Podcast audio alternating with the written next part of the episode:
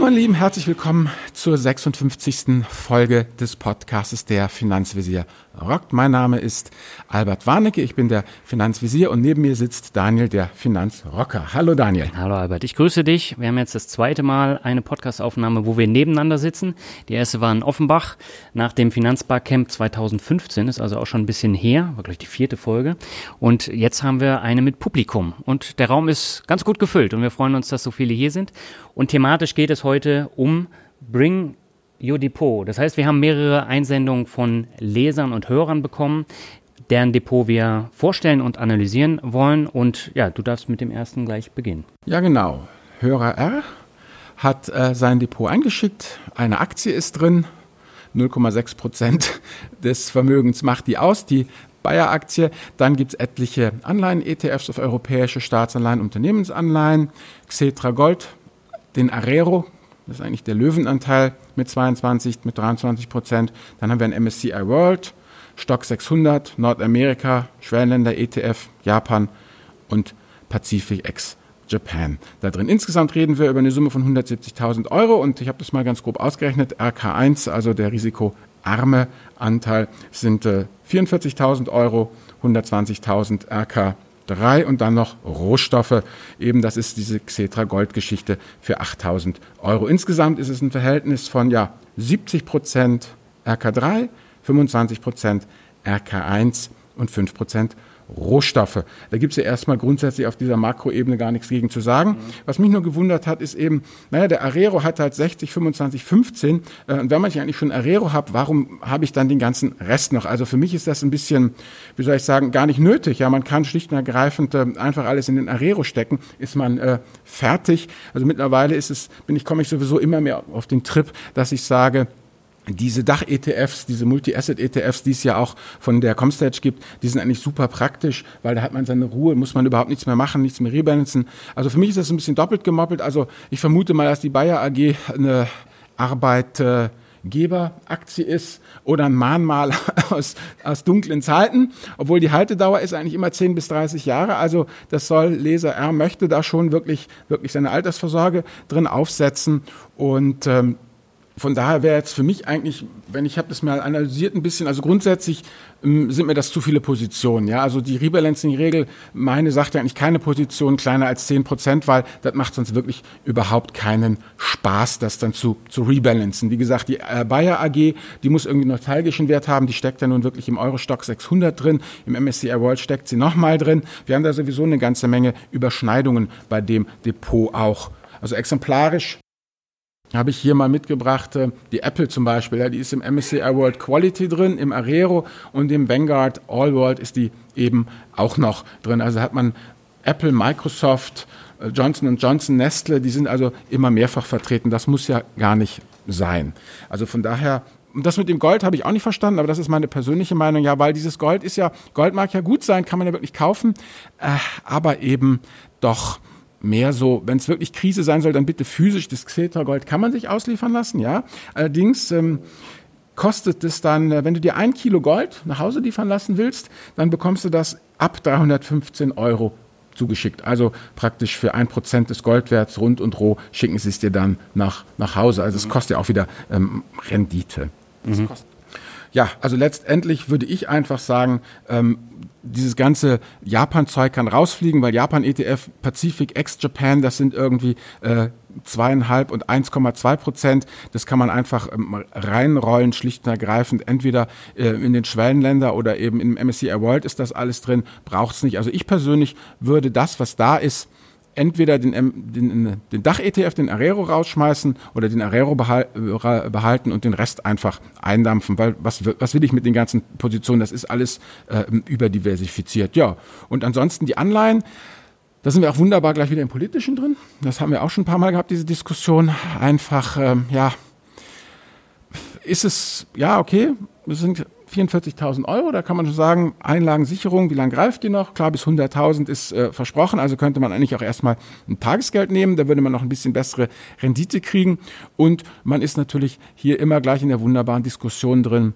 ähm, europäische Staatsanleihen, ja, was ist sicherer? Soll ich mein Geld äh, den äh, Italienern oder Spaniern geben oder ist es nicht vielleicht schlauer, eben die Unternehmensanleihen zu haben und da dann die ähm, wie soll ich sagen, äh, einfach, was man sagte, äh, Siemens oder äh, hatten wir schon Nestle, diese großen Kolosse zahlen das Geld eher zurück als ein maroder Staat. Also letztendlich würde ich so lassen, aber ob man das so weiter besparen muss, keine Ahnung. Aber grundsätzlich würde ich einfach mal sagen, ähm, ja, weitermachen. Ja, also das, das ist ja alles viel jetzt Gemecker gewesen von mir, aber grundsätzlich geht das absolut in die richtige Richtung und, und passt, würde ich sagen. Ja, so, das, das sind meine zehn Minuten, die ich hoffentlich jetzt nicht zu sehr überschritten habe. Äh, ich sehe das Haar genauso wie du. Ich habe jetzt ein Depot einer Hörerin und das ist jetzt eine Mischung aus aktiv, Immobilie und passiv. Das ist also auch eine sehr schöne Mischung. Das heißt, äh, Alter 47, keine Kinder, eine eigene fast abgezahlte Immobilie und äh, die Anlagen betragen so eine mittlere fünfstellige Summe. Und wir haben bei Risikoklasse 1 natürlich noch die Immobilie, die habe ich jetzt nicht mit einberechnet, sollte man aber dann ähm, auch nochmal betrachten bei der Gesamtansicht. Und wir haben 50 Prozent RK1, also Risikoklasse 1, mit 28 Prozent Tagesgeld und 22 Prozent betriebliche Altersvorsorge. Das ist natürlich auch eine Sache, muss man sich überlegen, ob man es machen möchte.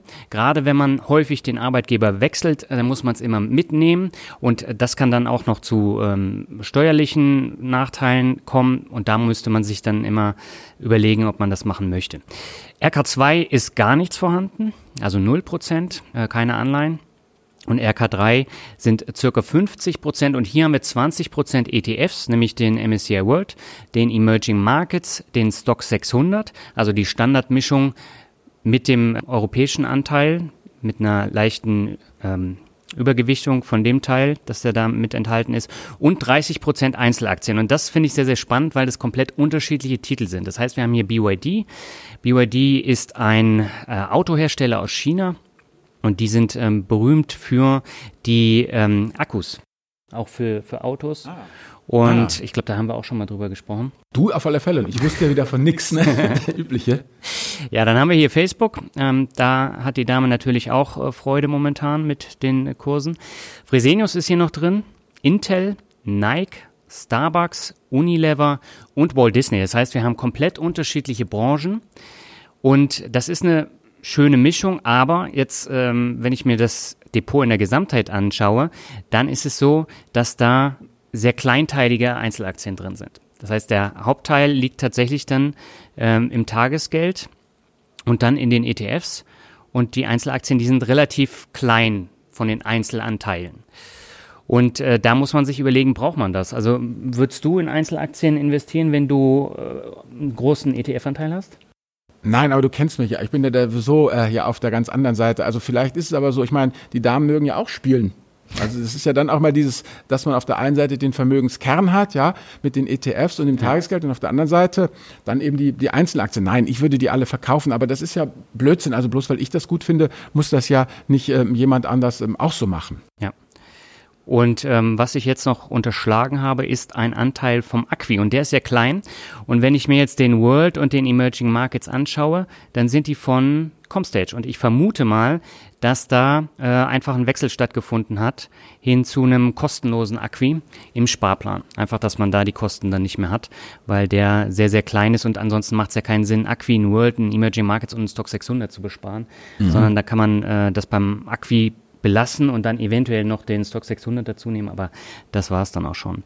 Ja, und ansonsten, äh, wenn ich jetzt die Verteilung mir anschaue, dann haben wir, ich glaube, 6,94 Prozent Walt Disney, unter 4 Prozent Nike, unter 3,5 Prozent Intel und dann wird es immer kleiner. Und da kann man sich natürlich die Frage stellen, ist das überhaupt nötig?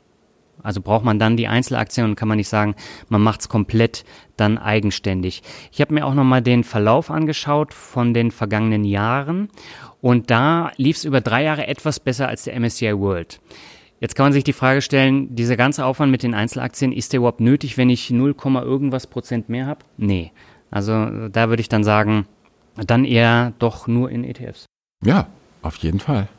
So, das ist ja alles ganz spannend. Was haben wir denn jetzt noch als, als drittes und letztes? Jetzt haben wir Heavy Metal. Jetzt haben ja, genau. Also, richtig Heavy Metal. Das musst du mir erstmal erklären. Also da äh, habe ich mir das angesehen, hier Hörer 3, hast du geschrieben, aktiv und extrem spekulativ. Ja. Der Herr ist äh, 32, kinderlos, kein Eigenheim, keine größeren finanziellen Verpflichtungen, aber ein sechsstelliges Vermögen. Und als äh, uns dieses, ja, diese Mail erreichte, da muss ich ganz ehrlich sagen, das ist ja ein wunderbares Tortendiagramm, was wir da bekommen haben, von dem ich ja die die Hälfte gar nicht verstanden habe. Zum einen, was es ist inhaltlich und zum anderen, um welche Firmen es da geht. Kannst du vielleicht mich da ein bisschen aufklären?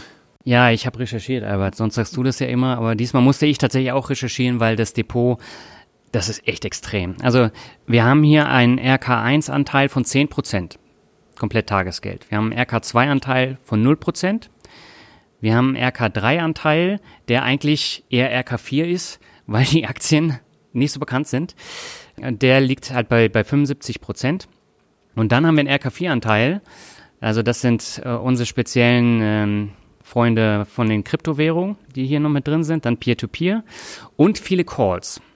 Ich versuche das jetzt mal so ein bisschen aufzudröseln, damit du auch weißt, über was für Unternehmen wir hier sprechen. Ja, und was ein Call ist. Ja, das äh, mache ich auch gleich. Fangen wir mal an. Also die Unternehmen, die Hörer 3 hier drin hat, der größte Anteil, das ist Shopify. Äh, Shopify, da musste ich erstmal überlegen, was ist Shopify?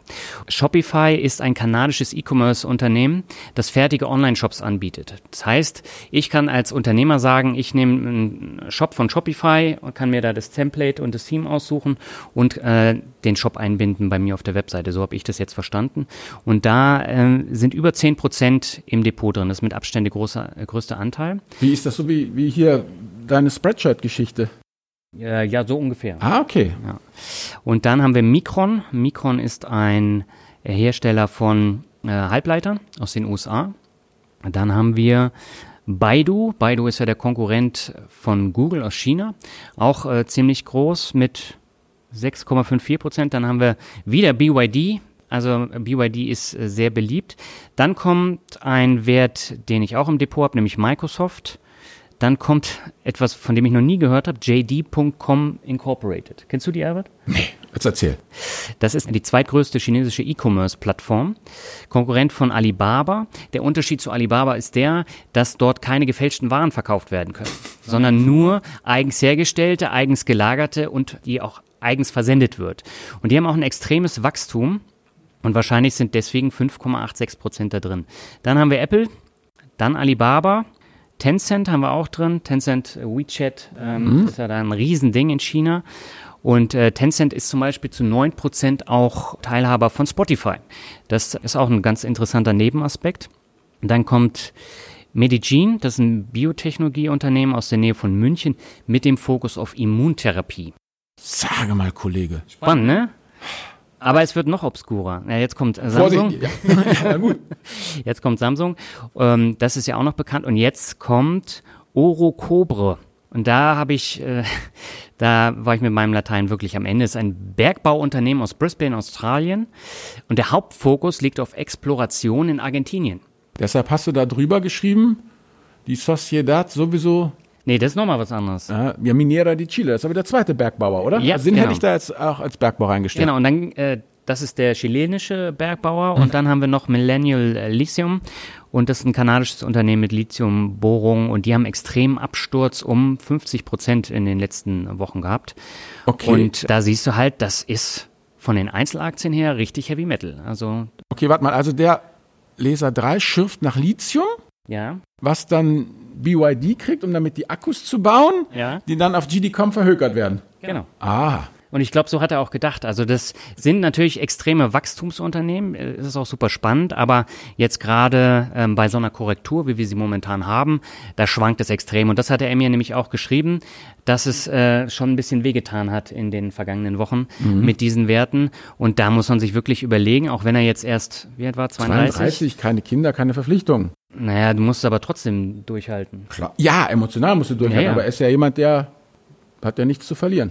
Er hat nichts zu verlieren. So, und jetzt kommen noch die Calls dazu. Also da, er hat noch ein Blockchain-Unternehmen da drin und, äh, ne, zwei sogar.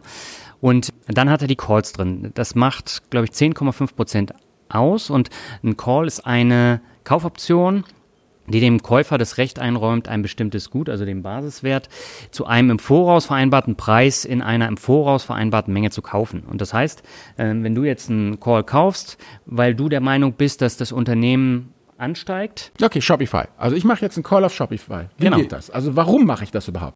Na, weil du denkst, dass das Unternehmen ansteigt. Okay. Und äh, wenn der dann tatsächlich ansteigt, der Basiswert, dann nimmt in der Regel der Wert des Optionsrechts zu, wenn andere Akt, äh, Einflussfaktoren gleich bleiben. Okay, und dann, wenn, wenn das dann steigt? Und Dann, kannst du sagen, du möchtest es verkaufen, dann bekommst du einen Gewinn, falls die Differenz dann zwischen Kaufpreis und Verkaufspreis positiv ist. Achso, ich dachte, ich krieg dann die Aktie. Ich Weil da glaube, da steht der Bad. die, die Wahl. Weiß ich nicht, also ich habe keine Ahnung. Also mit anderen Worten, dann kann ich, kann ich entweder Geld kriegen Ja. oder ich krieg die Aktie. Ah, okay. Genau. Ja, und was du noch nicht vergessen darfst, ist, dass es ganz unterschiedliche Ausübungsarten bei diesen Optionsscheinen gibt. Ah, okay. Und ob der Anleger jetzt dabei Gewinn oder Verlust macht, das liegt dann tatsächlich am Basispreis und der restlichen Laufzeit von so einem Call. Und wenn der Basiswert zum Ende der Optionsscheinlaufzeit noch nicht im Geld ist, äh, dann verfällt er vollständig. Und das ist jetzt äh, auch nochmal ja, eine Sache, die wichtig ist, äh, wenn man das beachtet. Aber generell dieses Thema wollen wir ja später, zu einem späteren Zeitpunkt nochmal genauer aufdröseln. Und äh, das ist natürlich schon eine Menge mit den Calls. Und da hat er mir nämlich auch noch geschrieben, dass das eine Zockerei ist. Er wollte es mal testen, weil wir sagen ja auch immer, man soll das mal ausprobieren. Er hat gesagt, naja, das war jetzt nicht so das Richtige für ihn. Und da hat er gesagt, na, äh, er lässt es. Und dann hat er noch Peer-to-Peer-Kredite, zwei Anbieter nur, nämlich Wir Invest und Estate Guru. Das macht 3,5 Prozent aus. Und äh, da hat er gesagt, er hat in die beiden Unternehmen investiert, weil das von der Laufzeit her überschaubar ist. Gerade wir Invest, die bieten ja kurzlaufende Kredite an, wo man relativ schnell dann das Geld auch wieder zur Verfügung hat. Und ein Prozent Krypto hat er noch, nämlich Jota. Und ähm, das ist einfach Spielkram. Auch hier wieder, äh, er hat es mal ausprobiert und ähm, ja, ich glaube, er hat da auch ein bisschen die Schnauze voll gehabt in letzter Zeit. Ah, okay. Also ich meine, wie managt man denn sowas? Ja, das ist eine gute Frage. Also nicht mal ich habe so ein komisches Depot. ich meine, ich habe ja auch schon viele Werte, aber also das sind ja zum größten Teil, ich glaube zu 90 Prozent, sind das Wetten auf steigende Kurse, weil das Zukunftsmärkte sind. Und das eine, wie du schon gesagt hast, bedingt dann das andere. Also wenn wir jetzt nach Lithium schürfen, weil wir dann für die Autoindustrie die Akkus brauchen und die werden dann wieder über irgendwelche anderen Shops verkauft. Okay, verstehe. Ja. Gut, also ich würde mal sagen, jetzt aus meiner Sicht, das ist ein typisches Jungmännerdepot. Ja. Das ist einfach so. Also Frauen würden sowas nie haben und äh, in meinem Alter ist mir das irgendwie alles zu, zu stressig. Und auf der anderen Seite glaube ich auch, dass man als 50-Jähriger auch diese Schwankungen nicht mehr haben will, weil das einfach echt zu hardcoreig ist. Aber es ist natürlich interessant, ich meine, auf die Zukunft gesetzt und äh, wie gesagt, mit 32, 42, 52 in 20 Jahren sollte sich etliches von dem ja sicherlich auch ganz gut aussehen. Das ist ja mal das, das Interessante. Also das wäre wirklich mal spannend, dieses Depot zu versiegeln. Ja. Also weißt du, diese Studie von der Comdirect, Ja. die Depots der Toten. Ja, Genau. ja, ja, ja. Also das sind einfach die Depots und wenn du jetzt 20 Jahre nichts dran tust, ich bin mir sicher, da wird, was weiß ich, äh, Alibaba ist dann äh, pleite, Apple ist pleite, ja, äh, aber äh, zum Beispiel Shopify, ja, hat die Weltherrschaft an sich gerissen. Also es gibt ja immer irgendwelche dabei, die dann total abrocken, wo du es nicht glaubst und andere, die halt dann abschranken, wo du es auch nicht glaubst. Und dann hat- Obre. Zum Beispiel. Zum Beispiel, nie gehört. Diese ganzen Geschichten. Ja, also ich würde sagen, also jetzt haben wir ja wirklich, also auf der einen Seite finde ich das total cool. Ich meine, du musst mal sehen, das erste Depot, ja, das war ja eigentlich sehr äh, seriös und sehr konservativ ausgerechnet mit, mit ETFs eben und Staatsanleihen. Sehr, sehr solide. Ja. Und ähm, dann eben das von der, ähm, Hörerin in der Mitte, schon so Ja. ein bisschen äh, äh, na, spekulativer würde ich nicht sagen. Sie hat die Einzelaktien noch mit dabei gehabt und das ist jetzt äh, das dritte. Also ich finde das schon cool, dass äh, unsere Hörer überhaupt so eine Bandbreite haben. Ja. Weil das wird uns ja oft dann eben, also mir ja vorgeworfen, dass ich habe nur ETF, nur ETF. Obwohl, der kommt über dich, oder? Der kam tatsächlich über mein Newsletter, ja. Das ist das super. Ja.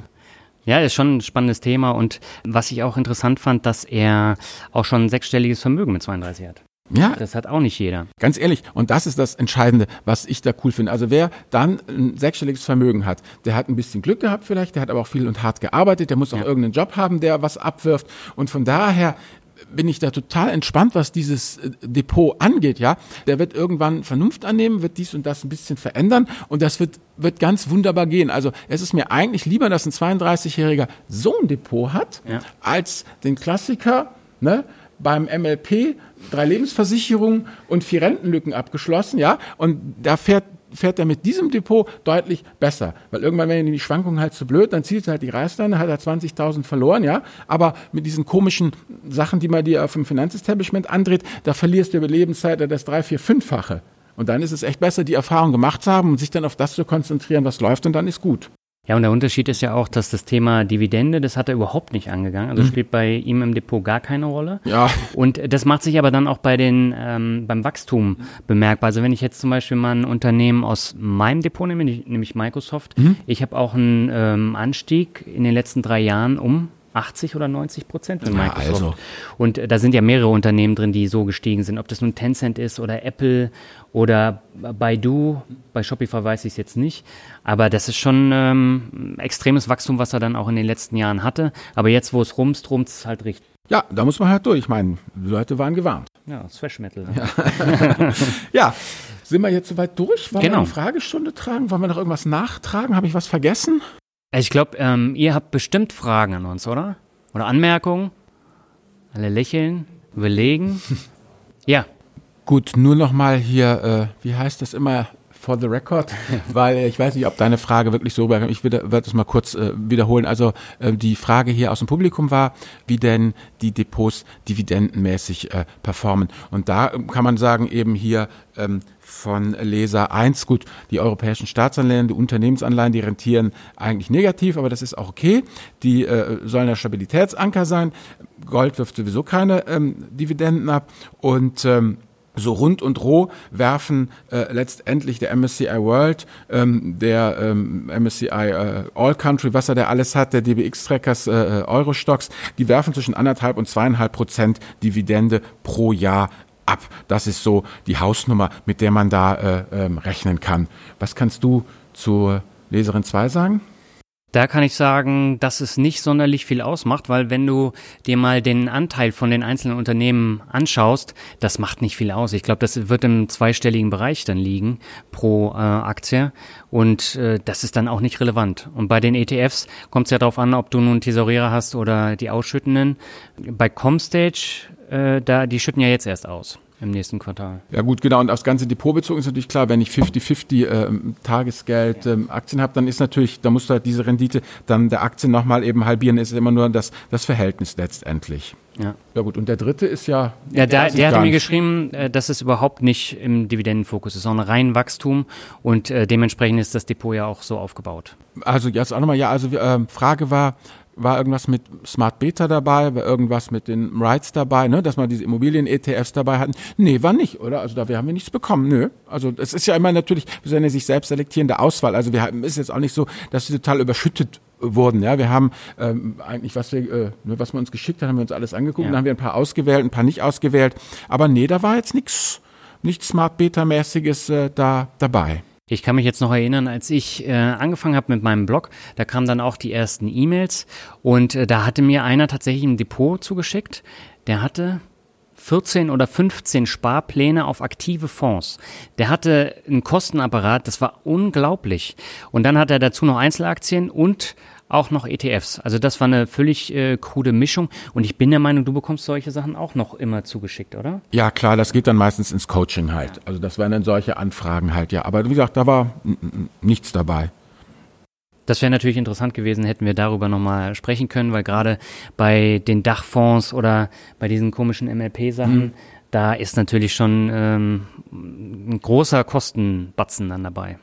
Gut, also sagt hier, Leser 1 hat ja den, den DBX Trackers Quality, MSCI World Quality. Da ja. kann man natürlich auch drüber streiten. Ist das jetzt schon, ist das schon Smart Beta oder, oder geht das in diese Richtung? Also, wie gesagt, der ähm, Quality, der läuft eigentlich äh, die letzte Zeit ziemlich parallel mit dem äh, MSCI World. Da, da tut sich gerade nichts viel. Aber ich meine, diese, diese Smart Beta Dinger, die muss man ja sowieso über 10, 15 Jahre betrachten, um dann wirklich zu sagen zu können, ja, jetzt habe ich hier äh, das, das Rendite Premium auch wirklich äh, bekommen. Also das sind einfach die, die Haltezeiten. Also sagt Leser 1 sagte ja hier, ähm, hat er noch mitgeschickt, er hat vor 18 Monaten angefangen zu investieren. Da kann man einfach noch, noch nichts Seriöses sagen. Nee, du musst dich ja auch erstmal finden. Also gerade äh, wenn man anfängt, dann kauft man noch relativ viel, man ist auch relativ wild dann auf dem Markt unterwegs und dann versucht man lieber ein ETF mehr zu kaufen als eins zu wenig. Und ich glaube, über die Jahre kommt das dann erst, dass du sagst, ja, eigentlich reichen maximal drei. Wobei, wenn ich mir jetzt in dem neuen Kommabuch da die Weltportfolios angucke, da hat man ja dann auch Smart Beta in allen Varianten. Also ich glaube, er hat zwei Depots mit diesen Smart Beta Sachen drin. Er hat auch genau erläutert, warum er die dann äh, da drin hat. Ja? Aber das wäre dann nochmal was für eine gesonderte Folge, glaube ich. Auf jeden Fall, ja. Aber trotzdem spannender Ansatz. Ja, also die Frage war Small Caps, auf welchem Depotvolumen eine sinnvolle Ergänzung. Da wende ich immer die, die Rebalancing-Regel an. Also wenn du das einfach mit einem vertretbaren Kostenaufwand wieder rebalancen kannst, diese Summe, dann ist es richtig. Und das hängt ja immer noch ein bisschen davon ab, wie läuft der Sparplan, welche Möglichkeiten haben, welche taktischen Geschichten sind da am Start. Und dann würde ich das einfach so machen und fertig ganz, also da würde ich kein, kein Depotvolumen sagen. Also es ist immer so dieses Jahr, wo ich ja sage, bis 50.000 reichen zwei, aber man darf auch äh, 500.000 äh, äh, Euro Depotvolumen mit zwei ETFs abbilden. Ja, das ist echt kein Problem. Und aber wer eigentlich geht's mir immer darum, solange die Kosten unten sind, ja, und äh, solange es breit diversifiziert ist und solange es gefällt, soll es mir doch recht sein. Ja, das würde ich echt total undogmatisch sehen. Die meisten Leute sind eben doch mal, wir hatten es jetzt ja auch gerade am Stand wieder, äh, hier, Jenny ist jetzt noch äh, wild auf dem Trip, unsere Kollegin, die kauft jetzt eine Menge Einzelaktien, da hat sie halt irgendwie jetzt gerade Bock drauf und die wird auch wieder, irgendwann schlägt das Leben zu, ja, dann da hat sie auch keinen Bock mehr dann da drauf. Also da bin ich immer ganz entspannt. Die wird dann erwachsen, so wie ich dann auch irgendwann, wenn ich auf den passiven äh, Zug aufspringe. Ja, aber die Prioritäten verschieben sich halt. Ich meine, ich könnte jetzt hier auch statt hier zu sitzen und zu podcasten, könnte ich ja auch jetzt in der Lounge einen Kaffee trinken. Na, oder Aktienanalysen machen oder mich mit Einzelwerten beschäftigen, all solche Sachen. Da habe ich halt keinen Bock drauf. Das ist halt aber spannend, David. Spannender als mit dir hier zu sitzen. Daniel. so, da hatten wir, glaube ich, noch eine Frage, ja, oder? Zwei, glaube ich. Okay. Also, soll ich? Ja, wiederhole aber die Frage noch kurz. Ja, also die Frage war, wie das mit den Depotwechselprämien ist, ob sich das dann tatsächlich lohnt, da ein Prozent oder äh, eine feste Prämie dann zu erhalten und dann das Depot zu wechseln.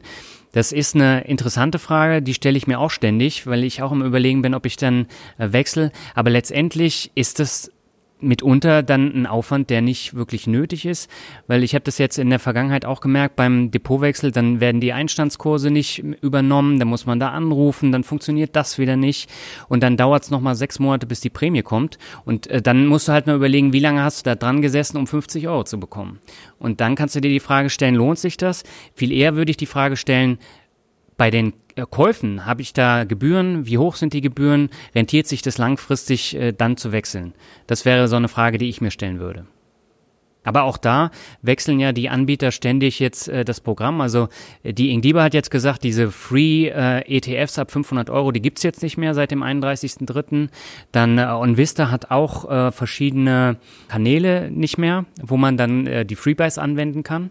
Und ähm, du weißt halt nicht, was in drei, vier, fünf Monaten passiert und ob sich das dann tatsächlich rentiert hat. Und was eben wo ich nochmal wirklich darauf hinweisen möchte, ist eben das, was Daniel gesagt hat. Sieh zu, wenn du wechselst, dass die, ein, also dass die, die ähm, Kaufkosten, dass die sauber übertragen werden, weil sonst hast du nachher steuerliches Problem. Du willst ja dieses First-in, First-out-Prinzip anwenden oder du willst das äh, äh, wirklich steuerlich nachher sauber haben, weil sonst wird es nämlich nur mittelwitzig, wenn der Einstandskurs nicht mehr richtig bekannt ist. Und wie gesagt, ja, also letztendlich muss man ja auch sagen, die haben alle Banken haben einfach grundsätzliches Kostengerüst die Menschen, die da wo, arbeiten, die verdienen eine gewisse Summe. Die Infrastruktur kostet Geld, die Compliance kostet Geld und das Geld müssen sie irgendwie wieder reinwirtschaften. Und dann machen sie es, ähm, entweder sagen sie dir hier pro Trade 10 Euro oder sie machen es halt hintenrum und, und machen halt den Spread, also die stellen dir schlechtere Kurse. Also da hatte ich es gestern auch nochmal hier mit Richie von der Börse Stuttgart, der eben auch gesagt hat, also du kannst Kurse so oder so stellen. Und darüber holen sie sich dann doch wieder rein. Du hast noch eine Frage? Du meinst jetzt von den Depots, die wir vorgestellt haben. Okay, also die Frage war, ob wir uns die Performance der unterschiedlichen Depots angeschaut haben und wie dann die Performance im Vergleich zum MSCI World ist. Bei dem Depot von der Hörerin, da habe ich ja äh, gesagt, das ist ein bisschen besser als der MSCI World, aber hier musst du immer die Frage stellen, ob du dir diesen aktiven Aufwand mit der Aktienauswahl dann dafür antust. Weil bei mir ist es zum Beispiel so, ich hatte jetzt bis Ende 2017 10% mehr mit meinen Einzelaktien im Vergleich zum MSCI World. Das wäre dann schon eine Sache, die sich dann lohnt. Aber jetzt in diesem Jahr ist es dafür deutlich gefallen und liegt jetzt unter dem MSCI World. So schnell kann es halt gehen. Ne? Gut, ja, ich habe mich hier mal ein bisschen verdient gemacht um das äh, Depot von Leser 1, der wie gesagt seit 18 Monaten erst investiert. Also das ist kein Zeitraum, ja, also es ist nur ein ganz kleiner Indikator. Und äh, wenn man einfach stumpf sagt, ich mache 70-30, also 70 Prozent ähm, äh, dann MSCI World, 30 Emerging Markets versus diese acht Positionen von Leser 1, dann ist es so, dann spuckt das Morningstar Analyse Tool raus. Man hätte dann im Oktober 2016 hätte man, so rechnen die immer, 10.000 Euro reingesteckt. Was wäre denn jetzt daraus geworden? Wenn man 70, 30 hat, dann wären da 11.000 440 Euro daraus geworden und der Leser 1 mit seinen acht Positionen hätte 11.024 Euro gekriegt. Also mit anderen Worten identisch. Ja. Also um diese 400 Euro müssen wir jetzt kein Geschrei machen. Also das zeigt einfach nur eben, diese acht Positionen haben zumindest in den letzten 18 Monaten keinen Vorteil gegenüber äh, zwei Positionen gemacht und ich wage auch die Behauptung, dass es langfristig, dass sich auch nicht ändern wird in dem Kuddelmuddel, sondern wenn man da wirklich eine Outperformance haben will, das ist ja auch das, was der gute Nassim Taleb eben sagt, ja, also wenn du den Index schlagen willst, dann musst du halt auch wirklich richtig daneben greifen, also genauso wie es der Leser äh, drei ja gemacht hat. Der geht ja ganz bewusst einen anderen Weg und der darf dann auch keine Indexreue zeigen, ja, also wenn er dann mal 30, 40 Prozent unterm Index ist, dann ist es halt so, er wird aber wieder auf der anderen Seite richtig hoch schießen. Das ist ja diese Handelstrategie vom Taleb, wo er sagt, dass er praktisch in der Mitte nichts hat und hier und da diese großen Handelbrocken, also auf der einen Seite extremstes Risiko, ne, also wirklich vollkommen abartig und auf der anderen Seite halt hyper, super, duper konservativ. Ja, und das bedeutet, dein Nesteck ist super konservativ und auf der anderen Seite, da läuft es halt amok. Und in Summe, aufs Depot betrachtet, ist es dann halt eine schöne Rendite. Aber bei dem Hörer 3 weiß ich jetzt nicht, wie hoch die Rendite ist. Das äh, konnte ich schlecht ausrechnen bei den ganzen Werten. Gibt es noch eine Frage, die, die letzte? Gut, dann würde ich sagen, sind wir am Ende. Wir haben auch fast genau 40 Minuten geschafft. Den Einstieg mit der Technik, den haben wir rausgeschnitten. Den haben jetzt nur die Hörer hier äh, mitbekommen.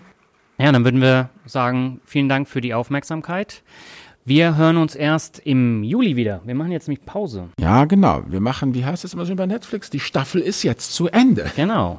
Und wir sammeln jetzt ein paar Themen und äh, machen ein bisschen Urlaub und danach geht's dann gestärkt wieder ans Werk. Und äh, wir danken euch, dass ihr uns heute zugeschaut habt. Vielen Dank. Ja, und